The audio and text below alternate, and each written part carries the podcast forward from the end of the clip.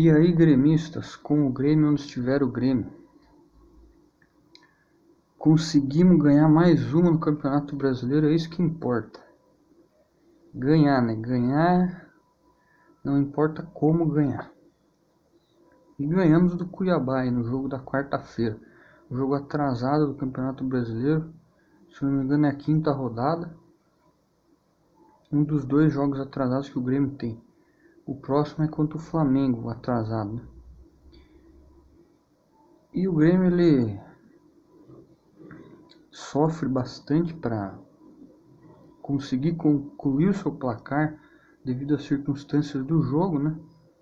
Mas o que interessa é o que interessa, né? Três pontos na conta, lutando encostar na, na, na saída do Z4 que esse é o objetivo do Grêmio para a temporada que o Filipão já deixou bem claro e todo mundo já sabe disso.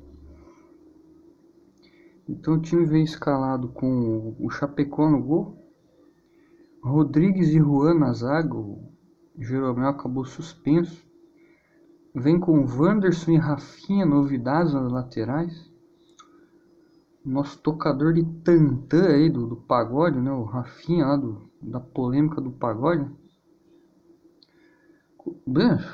Melhor que o Cortez, né? Pelo menos.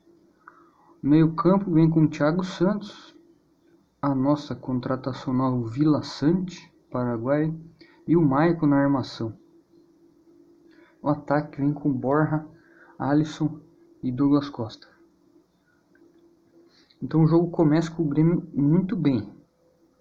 O primeiro, apesar do jogo tecnicamente no geral ter sido uma porcaria, né? O começo do jogo o Grêmio foi bem. Ali os 20 primeiros minutos do primeiro tempo, criou oportunidades.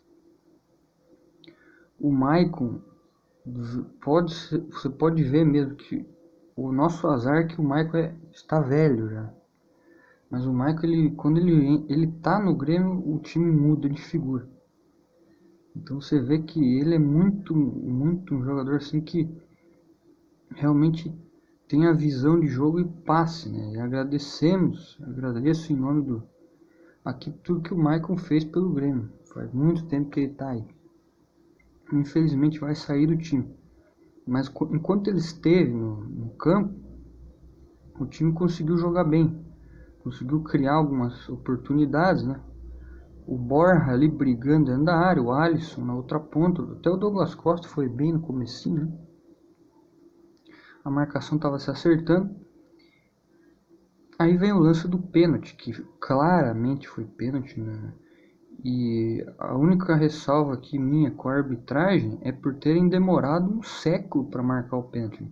O juiz não marcou o pênalti na primeira oportunidade e o VAR depois de dois minutos chamou, né?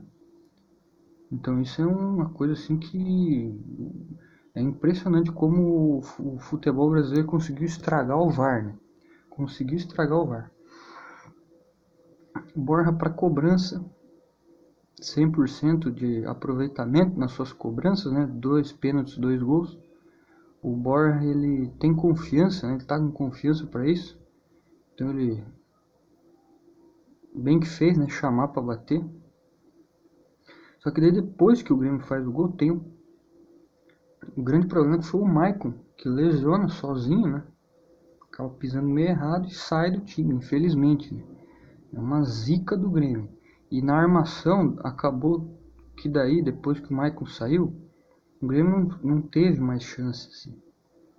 Não criou mais praticamente nada de perigoso pro gol do, do Cuiabá até o final do, do primeiro tempo.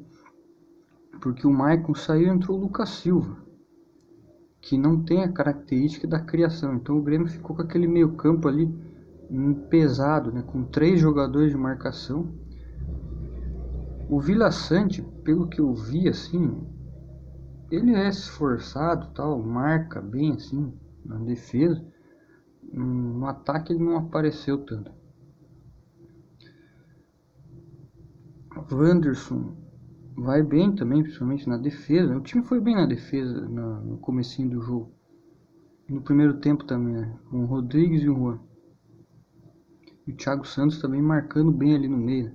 Só que daí o Grêmio termina o primeiro tempo, começa o segundo tempo. O time começa a sentir um problema seríssimo, que foi quando o Lucas Silva saiu, né? Machucado também, sentiu.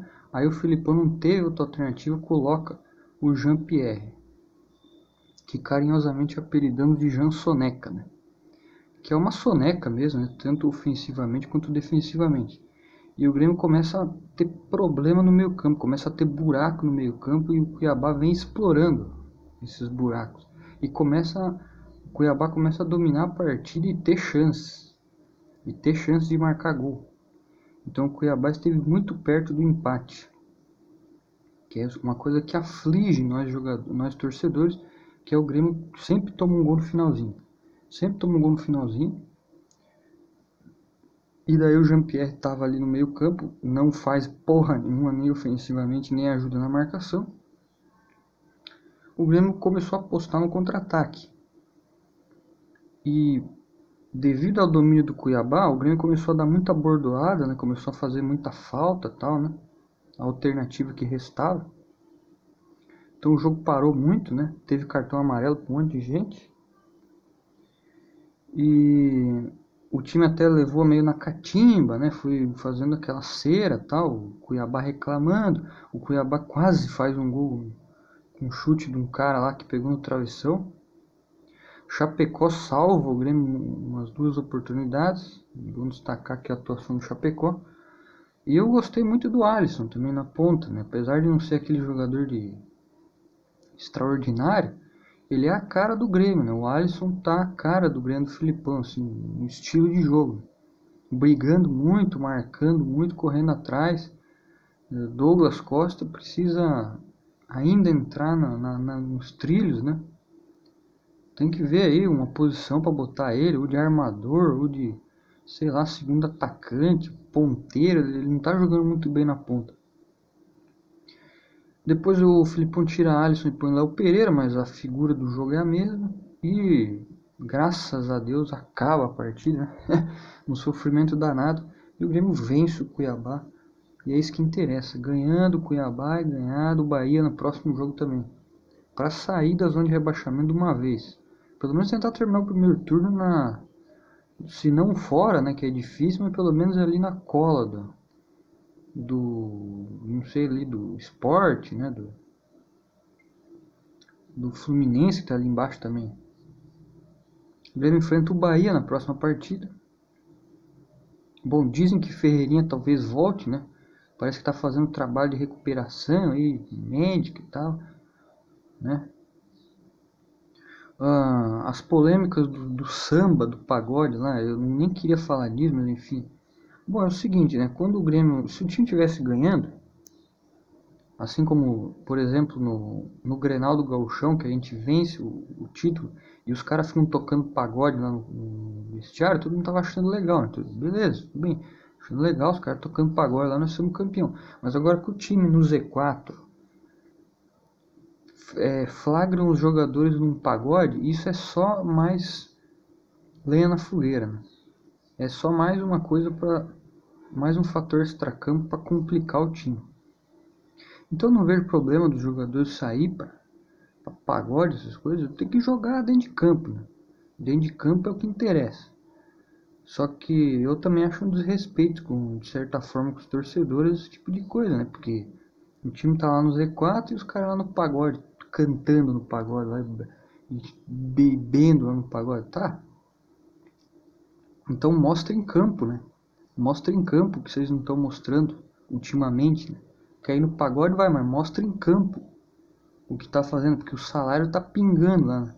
Alguns mercenários aí que tem nesse elenco que eu não vou falar nomes aqui. Bom, mas enfim, é isso aí. O Grêmio vai sair da zona de rebaixamento. Confiamos, vamos confiar.